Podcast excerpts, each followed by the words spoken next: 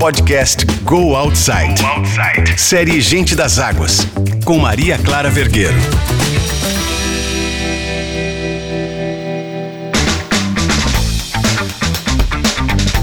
Olá, bem-vindos e bem-vindas a mais um episódio do Gente das Águas. Eu sou a Maria Clara Vergueiro e na próxima hora convido você a embarcar com a gente nessa celebração das trajetórias ligadas aos mares e aos rios.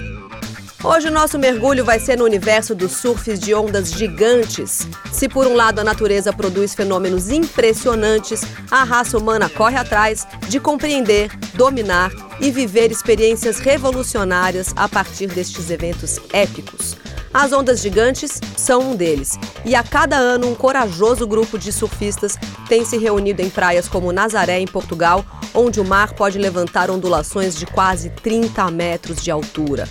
Um dos mais respeitados atletas deste seletíssimo time de surfistas é o pernambucano Carlos Burli, que depois de abrir os caminhos com aquela determinação que só os visionários têm, se dedicou a formar sucessores como Lucas Chumbo, que na última semana saiu bicampeão mundial do Tudor Nazaré Tow Surfing Challenge em Portugal. Burle também é conhecido por se engajar na luta pela conscientização ambiental e pela busca do equilíbrio mental e físico. Assunto não vai faltar para a gente aqui hoje, né, Burle? Obrigada por aceitar o nosso convite e super bem-vindo. Olá, tudo bem, Clarinha? Que bom estar com você novamente. Olá a todos que estão ouvindo a gente. Que assunto relevante, né? Águas. Todos nós temos uma grande porcentagem de água em nossos corpos, né? A gente tem aí o planeta água, né? A superfície da Terra é dominada pelas águas. Então, poxa, eu queria te agradecer muito a, a oportunidade da gente estar compartilhando sobre um assunto que é tão importante, tão relevante para todos nós seres humanos. Eu que te agradeço. A gente realmente tinha aí 10 nomes que a gente queria selecionar para essa série, o primeiro podcast da Go Outside, e você não podia ficar de fora de jeito nenhum. É um Aquaman, é um cara, um aventureiro das águas. Para a gente é muito importante ter esse papo com você aqui. E conforme eu te disse, a gente começa essas conversas todas com um quadro divertido e muito profundo, que é o Eu por Mim. São perguntas-chave, perguntas rápidas, respostas que podem ser rápidas ou podem ser um pouco filosóficas. Não sei se você chegou a bater o olho nelas, mas então vamos que vamos no quadro Eu por Mim. Seu nome completo? Carlos Alberto Burle Filho. Ocupação principal? Eu sou surfista profissional. Característica mais marcante? Eu sou muito, muito, muito determinado. Tenho muita vontade assim de, evoluir. Fico muito ligado nessas coisas. A sua definição de felicidade? Liberdade. A qualidade que você mais gosta em alguém? Se conhecer. Seu principal defeito, aquele que atrapalha as outras coisas, que te às vezes emperra ali na, na evolução? Cobrança, mas também ajuda. Um talento pessoal ou um superpoder que você gostaria de ter? Respirar debaixo d'água ou voar. A sua palavra favorita? Liberdade. Um ídolo? Madre Teresa de Calcutá. E um lema? As coisas boas levam tempo. Muito bom, adoro esse quadro, gente. Adoro. Esse quadro sempre dá um, um overall, assim, de quem tá do outro lado, quem ainda não tem familiaridade com o personagem, já tem aí uma prévia da personalidade de quem tá falando com a gente. E eu tava aqui falando na abertura sobre o pioneirismo, que eu acho que é uma das suas marcas principais, né? Você abraçou o lifestyle do surf na década de 80, quando o esporte ainda não era nem profissionalizado. E aí, quando veio a profissionalização, você foi um dos primeiros a escolher outros rumos e falar em free surf, por exemplo. Essa proposta de ser um caçador de ondas profissional sem estar preso às competições. Essa vontade sua de fazer sempre algo novo e único é uma inquietação que vem de onde? Você sabe dizer, Carlos Burle? Para entender melhor a minha personalidade, eu nunca tive o sonho de ser surfista profissional. O meu sonho sempre foi ter qualidade de vida. Eu encontrei o surf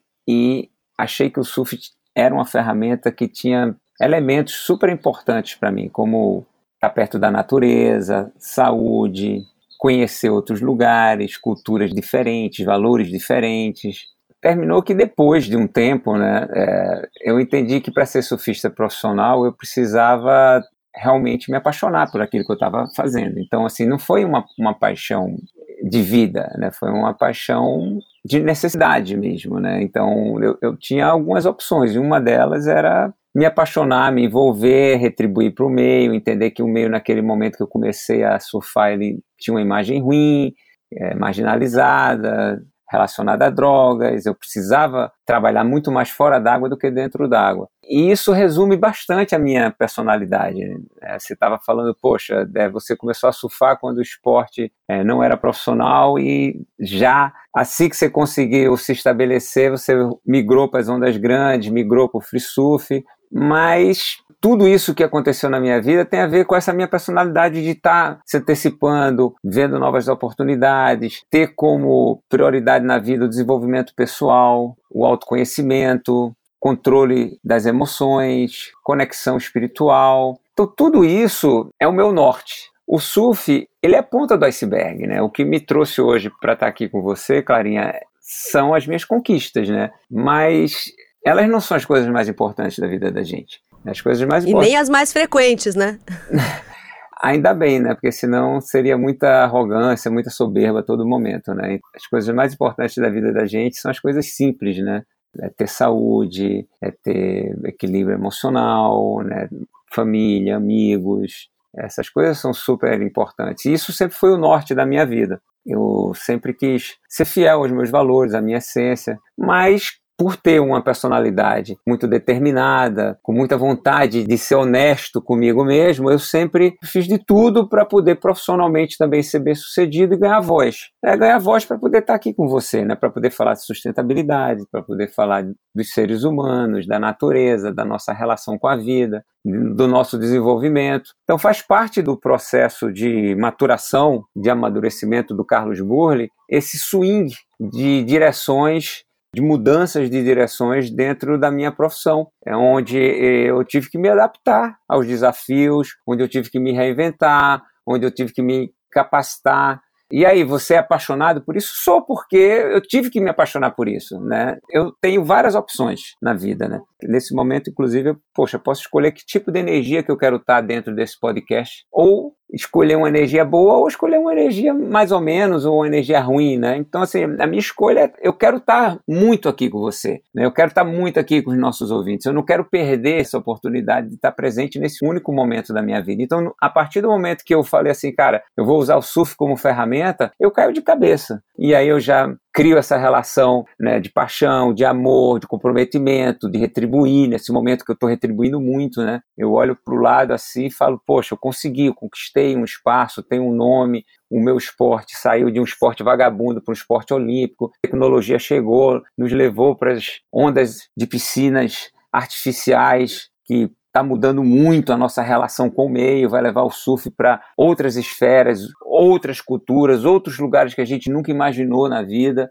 Então, essa capacidade de você se entender, entender o meio, se relacionar da melhor forma com o meio, vai fazer com que você tenha uma longevidade muito grande nos teus sonhos. E quando o teu sonho ele é um sonho muito maior do que uma conquista de um prêmio ou de uma conquista pessoal, é um sonho de transformação, né? um sonho de transformar o meio num meio melhor, de retribuir para o meio, você termina ganhando uma força extra que você nem contava com ela, que é o universo conspirando a favor. O universo termina se unindo a essa energia porque é coerente com os valores da evolução do ser humano, da evolução da Terra, da evolução de tudo, e você termina, poxa, vivendo muito mais intensamente, com mais motivação, de uma forma mais sincera, mais verdadeira, e tudo flui, tudo fica mais gostoso. É daí que vem a minha motivação.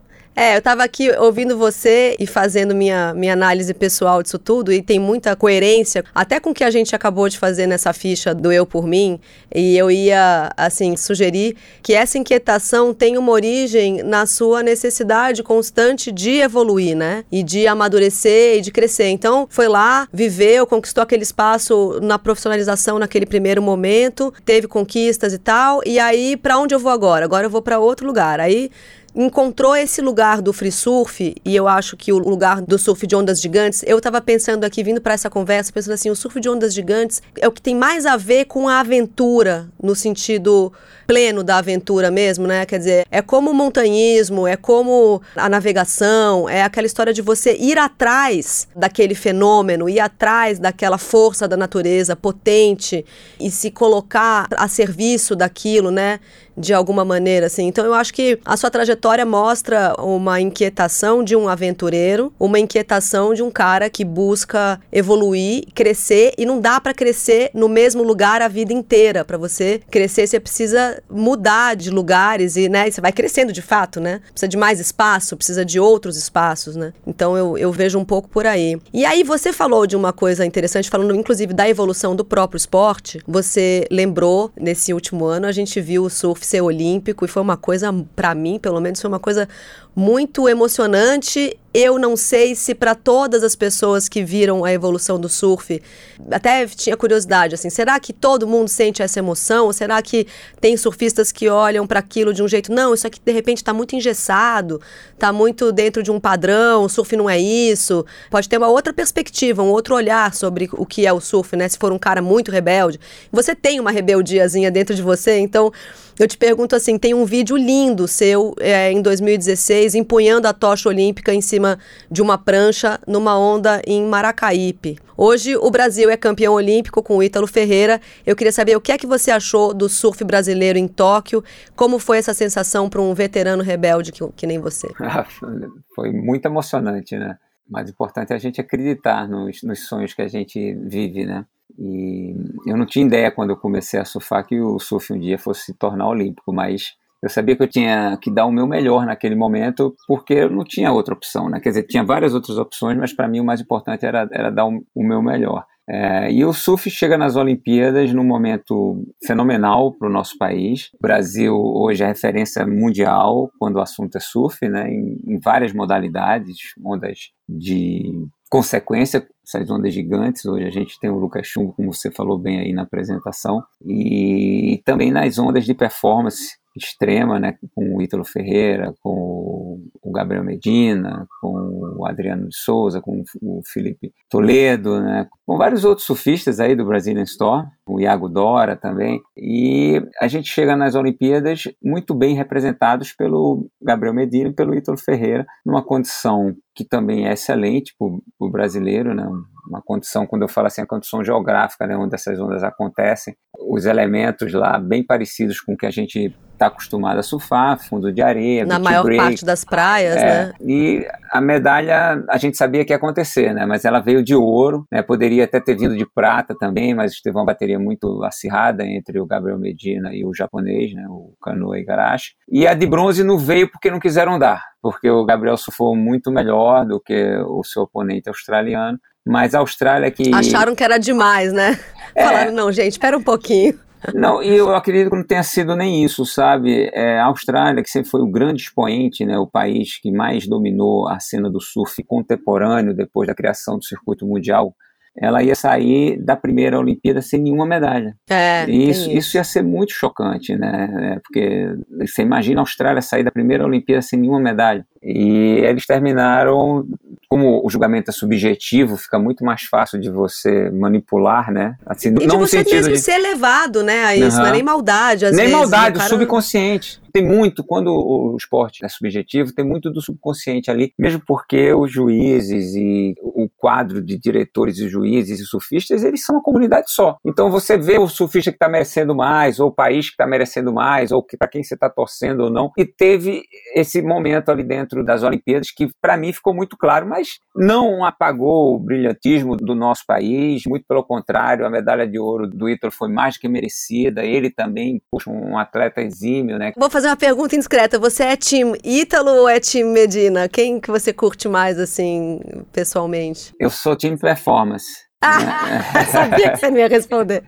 Eu sou time performance, então assim, é, para mim tá performando bem. Tá representando o Brasil, eu tô torcendo. Não, eu digo, eu, eu tô brincando, mas é porque a gente tem, às vezes, simpatia e conexão com um estilo, com... Então eu vou fazer uma pergunta mais fácil, menos te colocar menos numa saia justa.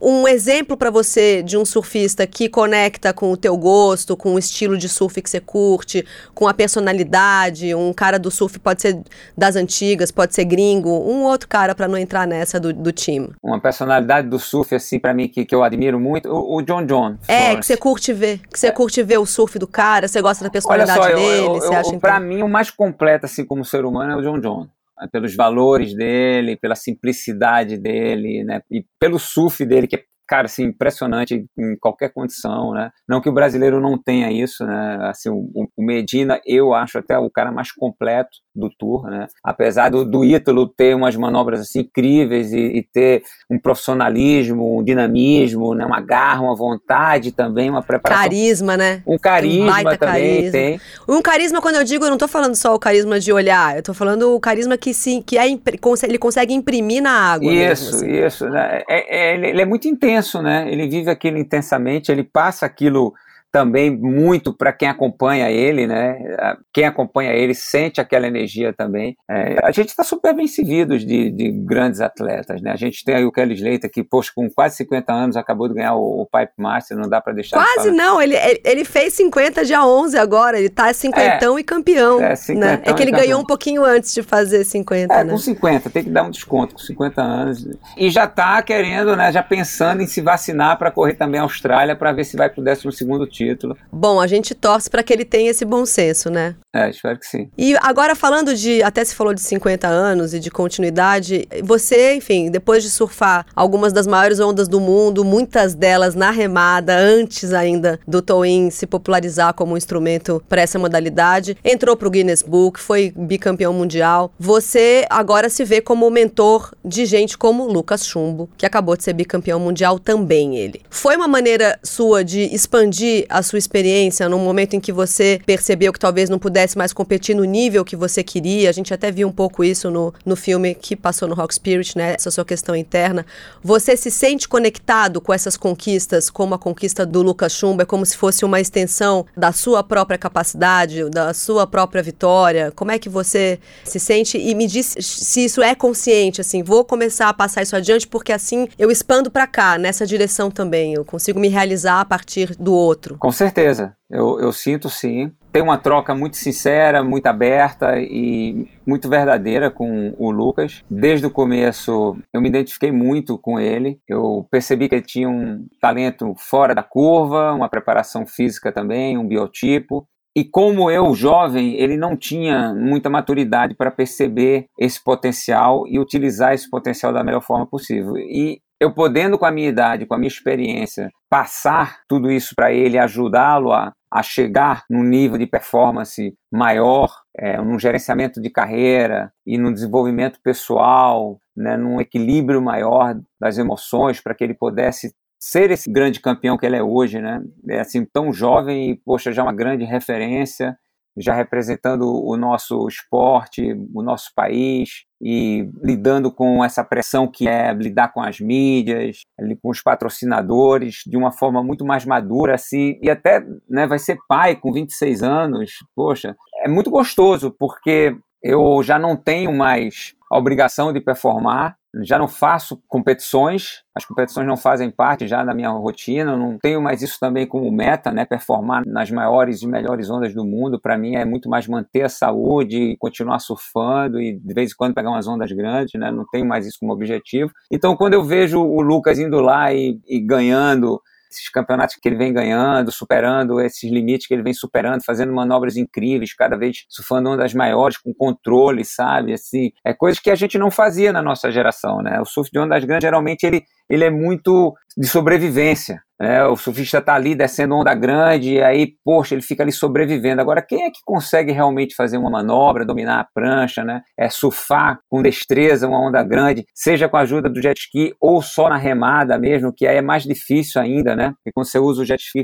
fica até mais fácil, né? É, respondendo a tua pergunta, se realiza sim. Eu me realizo bastante, bastante, porque tem que retribuir para o meio, né? E eu, eu gosto de retribuir para o meio, eu gosto de profissionalizar o meio que a gente vive, fazer com que o esporte continue crescendo, e estender essa via de relação com a natureza para sustentabilidade e trazer para a relação com os seres humanos projetos sociais, transformar esses ídolos e, e, referências em ferramentas de transformação social e ambiental também. A gente vive num, num momento assim muito desafiador, né? A, a, provocação que existe uma valorização enorme da matéria, né? O sucesso está totalmente atrelado ao acúmulo de matéria, né? Ao poder de você ser uma pessoa que tem dinheiro ou que tem um poder político ou que tem um poder como referência e muito menos a conquista de tranquilidade, de paz de espírito,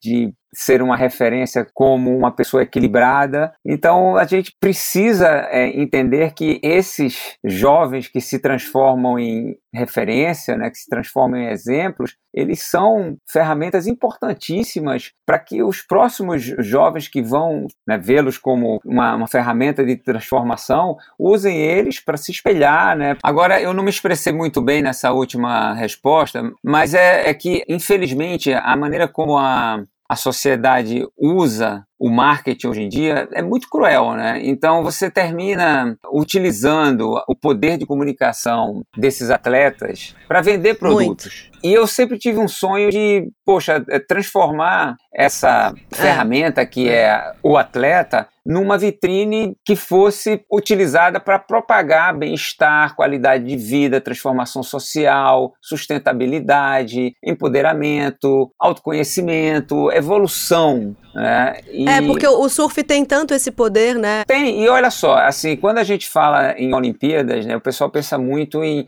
poxa, medalhas vou trazer medalhas para o meu país, o atleta, poxa, vai ficar mais famoso, vai ganhar mais seguidores, vai melhorar os patrocínios, né, vai ganhar mais dinheiro. Eu já penso, poxa, o esporte olímpico, a gente vai divulgar mais os nossos valores. Quais são os valores do nosso esporte? Né? A gente fala tanto que o surf tem uma relação tão intensa com a natureza, então eu vou ter oportunidade de divulgar esses valores de respeito pela natureza, de cuidado com a natureza, de sustentabilidade, de projetos sociais, da cultura do surf, do surf music, da alimentação saudável, Cara, é isso que para mim é que tem que ser colocado na mesa, sabe? É, a gente vai estar tá aproveitando as oportunidades da melhor forma possível. E é assim que é o meu mindset, sabe, Clara? Assim, na vida, se a gente tem uma oportunidade, a gente tem que usar ela da melhor forma possível. Isso não quer dizer que a gente vai acertar. Mas a gente tem que tentar. E se a gente errar tendo um, um, bom começo, se o começo da partida for uma intenção boa e você errar, você vai ter outras portas se abrindo. Então é isso que é legal, sabe? Assim, é, é, você conspirar e trabalhar e fazer por onde essa energia acontecer na sua vida e na vida dos outros constantemente. Mesmo tendo os desafios que é, poxa, manter o capitalismo rodando, você tem que vender, mesmo que pô, você sabe que o ser humano tem inveja, a inveja vem, aí você trabalha essa emoção da inveja, você trabalha a emoção da ganância, né, esses sentimentos que são de frequência baixa, eles vão continuar na vida da gente. Mas você tem que trabalhar para elevar essa frequência, né, para vibrar mais no amor, na compaixão, na autocompaixão, na na generosidade. Né? Então, no fundo, no fundo, eu estou aqui com você porque eu sempre quis ter voz para falar essas coisas não para mostrar o meu troféu e as minhas conquistas. E se eu estou fazendo um trabalho com a nova geração, é para passar esse tipo de valores para eles também. Sabendo que eles têm que competir e têm que ganhar também. Que faz parte dessa história que você quer contar também, que você quer compartilhar, né? A gente estava falando do chumbo e você mencionou a história dele, ele estava para ser pai, né? A mulher dele está grávida de sete meses e no meio da lua de mel dele, ele tem que se despencar lá para Nazaré porque, bom, as ondas chegaram e assim é o surf de ondas gigantes. É uma coisa é, imprevisível, não dá muito para se programar, né? Assim, a vida rola um pouco em função de onde é que vai quebrar, de que tamanho vai quebrar. Você tem que estar tá pronto ali com a malinha já feita, que nem aquele esquema da quando o filho vai chegar, a, a malinha da maternidade fica ali meio pronta, é a história do surf de onda gigante. A mala tem que estar tá pronta que o cara pode ter que zarpar a qualquer momento. Que tipo de atleta, com que particularidades, com que características sai daí de uma modalidade como essa, em que você fica aqui o tempo inteiro de sobreaviso para o um momento em que a natureza dá o clique e você vai. Quem surfa qualquer mar, lida com a espera, com a ondulação, com o mar bom, com a mudança da lua, etc. Mas eu acho que o surf de ondas gigantes eleva isso à, à máxima potência, né? É você completamente a serviço desse fenômeno que é muito único e com grandes intervalos. Então, como é que isso molda o atleta de ondas gigantes, do surf de ondas gigantes? Qual é a característica principal desse atleta? Olha só, é, ele precisa ser uma pessoa muito intensa, né? Ter que gostar muito de viver na adrenalina. Ele tem que ter também a capacidade de lidar com essas emoções e tomar decisões importantíssimas sob pressão. E durante muito tempo da vida dele, porque se ele não tiver endurance, ele não vai durar muito, ele não vai ter uma vida longa e ele não vai conseguir performar bem e vai terminar não conseguindo ser um, um profissional bem sucedido. É, então, assim, o, o, surfista de ondas grandes ele precisa ser uma pessoa intensa, precisa saber lidar com o estresse constantemente, ele precisa performar sob pressão e tomar decisões importantes, e ele precisa saber lidar com imprevistos constantemente, porque ele não sabe quando que ele vai ser chamado de última hora para surfar uma ondulação gigante no outro lado do mundo, com fuso horário, com várias horas sem dormir no avião, com uma temperatura totalmente diferente, com alimentação diferente, dormindo numa cama diferente. Então, assim, são vários desafios e você precisa realmente se cuidar para que você possa, dentro desses elementos que você vai ter que se relacionar, performar durante muito tempo, porque tem gente que não acontece. Então você tem que ter um, um, amor muito grande por isso tudo, sabe? Você tem que gostar disso, né? Se você não gostar, você fica no meio do caminho. E fisicamente, como é que você prepara um cara para estar tá fisicamente pronto para um negócio desse tamanho e a qualquer momento? Porque a gente, quando o cara tem lá, é, o campeonato mundial vai ser em, em novembro. Aí você tem um ciclo de treinamento já pensando nesse campeonato mundial que vai acontecer em novembro. No caso do surf de ondas gigantes, não tem essa história. É como se você tivesse que estar tá o tempo inteiro pronto para entrar na competição. E aí, como é que você sustenta essa performance, esse treinamento? Ele é o tempo inteiro muito aqui, alto, puxado? Ou ele tem que ser um pouquinho mais equilibrado, mais, mais mediano até? Porque, enfim, senão você também estressa o corpo num nível absurdo, o corpo e a cabeça. Ele, na minha cabeça, ele tem três momentos, três frequências, tá? Você tem que manter a tua rotina diária diária sempre com exercícios, boa alimentação e descanso. Não dá para você sair perto disso. É lógico, respeitando dias mais intensos de treinos e dias mais tranquilos sem nenhum treino e também levando em consideração a demanda que você tem da vida pessoal, né? Muitas vezes família, é, viagens, patrocinadores. Nessa primeira frequência, você tem um, uma manutenção que já permite você sair para um momento de intensidade maior, que é quando você percebe que a competição, que a ondulação está chegando ou que a temporada vai começar, porque a gente sempre está atrás das grandes ondulações. As grandes ondulações acontecem no auge do, dos invernos, nos invernos do hemisfério norte e nos invernos do hemisfério sul. Então a gente consegue trabalhar com alguma previsibilidade, sem certeza de quando essas ondulações vão acontecer. Então, quando está chegando já na temporada, você aumenta esse ritmo. O volume. O volume começa a ser maior dos treinos. Você sai ali de 50%, 60%, começa a trabalhar em 70%, 80% do teu ritmo. E quando você percebe que você está já perto mesmo de uma competição e você entende que está chegando a temporada, né? Vão chamar o campeonato a qualquer momento, você começa a treinar e não pode nunca chegar a 100%, né? 100% só na competição. Então chega ali aos 90%, 95%, sabe, 97%, mas 100% só na competição. Porque você sabe que na competição, com o sangue quente, precisando ganhar, precisando fazer um esforço extraordinário, você vai precisar de uma energia que você não utilizou no teu treino.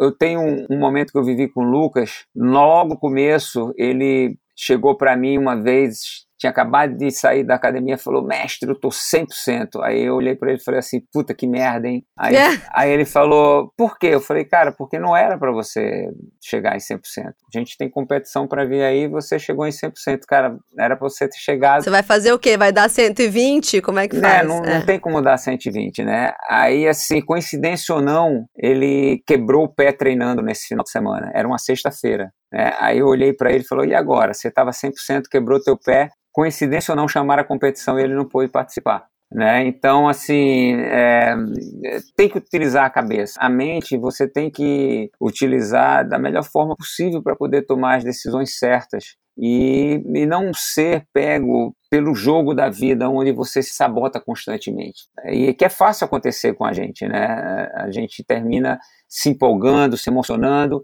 e deixando com que o nosso ego tome as rédeas é, e a gente perde a razão, o raciocínio claro, o que é muito importante né, na vida de um, de um competidor, na vida de um profissional. Principalmente levando em consideração que no surf de ondas grandes, esses fenômenos são raros, você não consegue prever quando eles vão acontecer.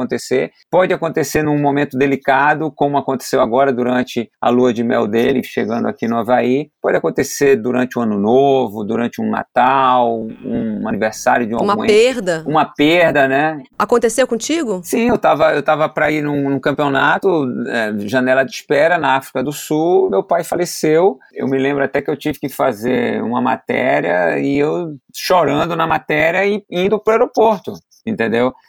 Depois de ter feito funeral do meu pai, ter enterrado ele e indo para o aeroporto, porque eu sabia que se eu não corresse aquele campeonato, são tão raros, né, esses campeonatos de ondas grandes, essas ondulações, para mim seria muito difícil como profissional. Então isso faz a diferença lá no final, né, você saber lidar com essas emoções e manter o equilíbrio emocional para performar bem né, mesmo sob estresse. Quando a gente pensa nesse surf, e eu estava hoje revendo, a, revendo as, as ondas do Lucas, que tem um aéreo no final, que eu não conseguia acreditar naquilo. Impressionante. É impressionante, é muito impressionante. Como é, que, como é que é possível aquilo? Ou aqueles jet skis no lip da onda, aqui em cima, e o surfista embaixo, você fala, gente, esse jet ski vai cair na cabeça da pessoa. É uma coisa muito assombrosa, é uma coisa muito impressionante para quem vê de fora. E a gente, né, que é leigo, enfim, fica fica pensando na história do medo e do trauma. As pessoas quase morrem, ficam lá 10 minutos embaixo d'água. É uma presença imensa, né? Muito assustadora mesmo. É uma relação dramática que vocês têm com o mar, você acha? Ou vocês lá dentro têm uma perspectiva completamente diferente da nossa? É, é claro que é diferente, a minha e a sua.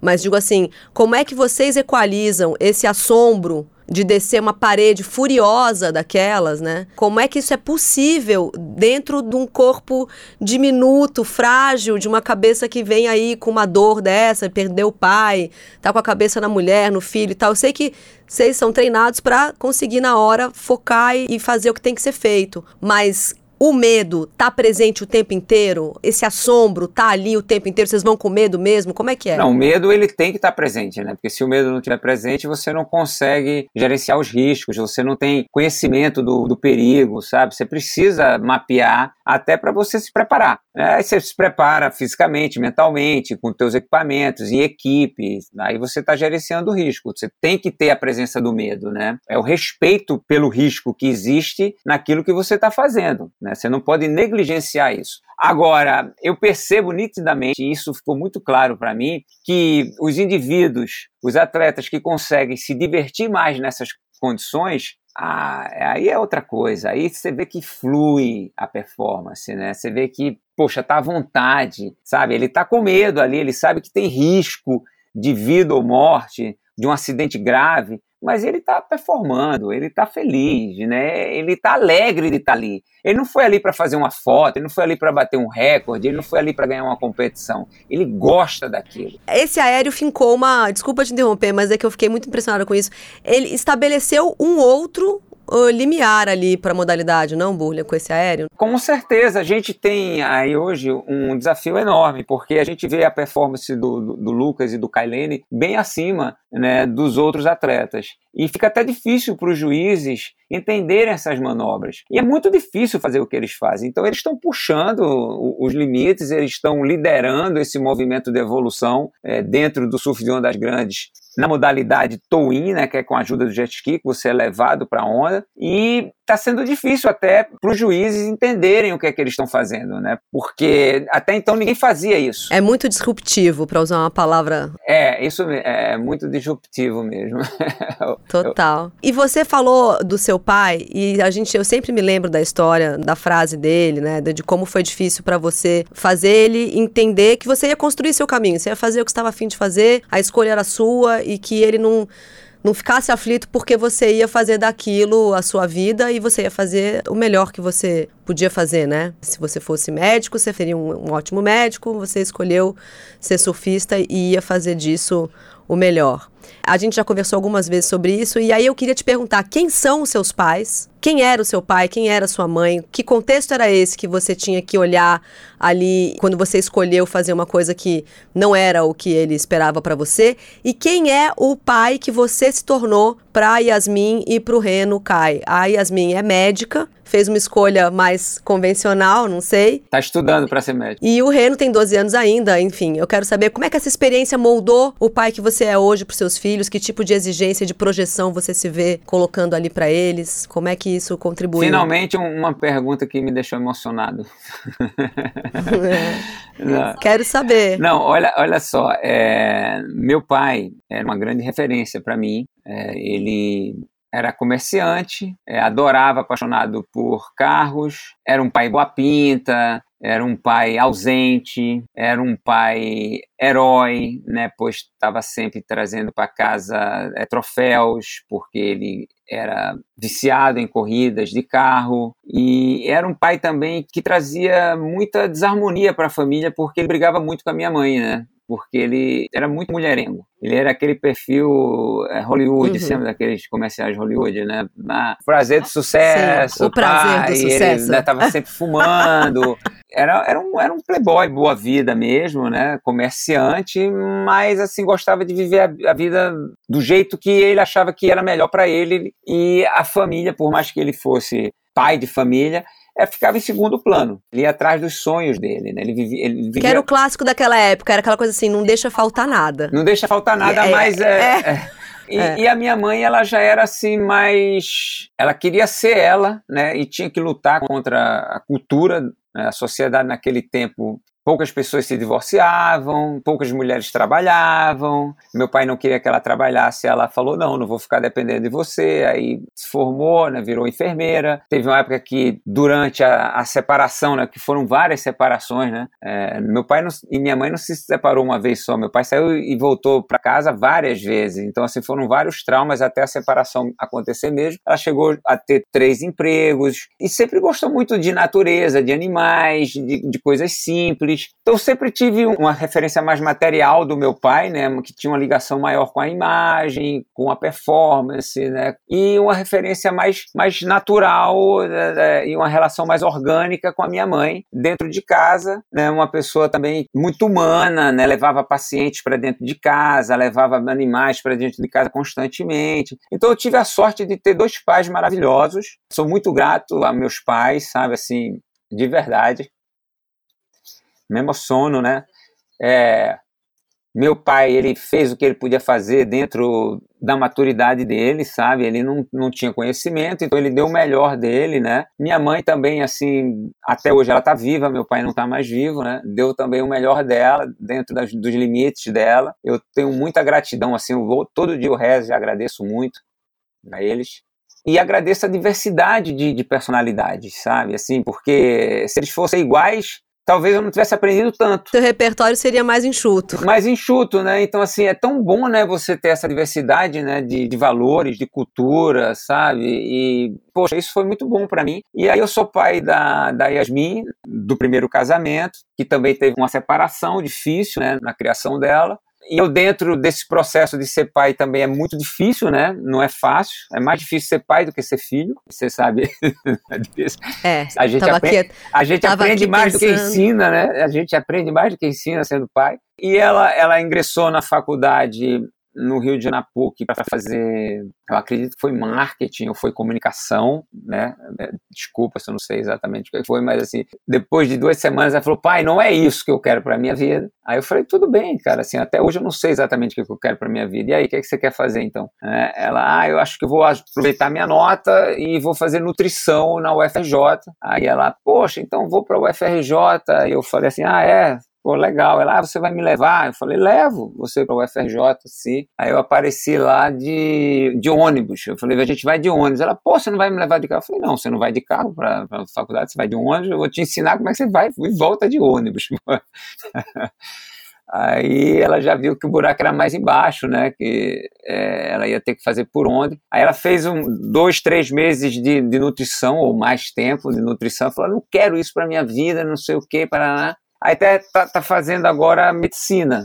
E tá muito feliz, tá fazendo medicina, tá morando fora, tá morando bem distante, tá num lugar bem frio, na Polônia. E eu fico muito feliz, assim, de poder, surfista, né? É, meus pais não tinham condições de prover para mim viagens internacionais. É, eu fui começar a viajar internacionalmente por causa do surf. Trabalhando já, né? Já trabalhando. E agora, poxa, eu posso ajudar a minha filha a se formar né, atrás do seu sonho de ser médica, ela está muito feliz. Meu filho, agora do novo casamento, o Renokai tem 12 anos, ele tem tudo que eu não queria que ele tivesse, tudo, tudo, né? Assim, tudo, tudo que, ele, que eu queria que ele não tivesse, ele tem. Então, assim, é perfeito para eu aprender, né? Eu só, eu só agradeço. É, faz parte. Você é mãe, eu, eu, você não queria que seu filho, fosse, sua filha fosse assim, assim ah, mas a, ela vai ser exatamente a, a Belinha, né? É, Isabel, a Bebel, ela é mais uma. Eles são todos um canal pra gente evoluir, né? Nas, nas nossas dificuldades, é. Tudo que a gente tem que aprender tá ali. Aprender, pra gente evoluir. O temperamento é o temperamento que você não queria.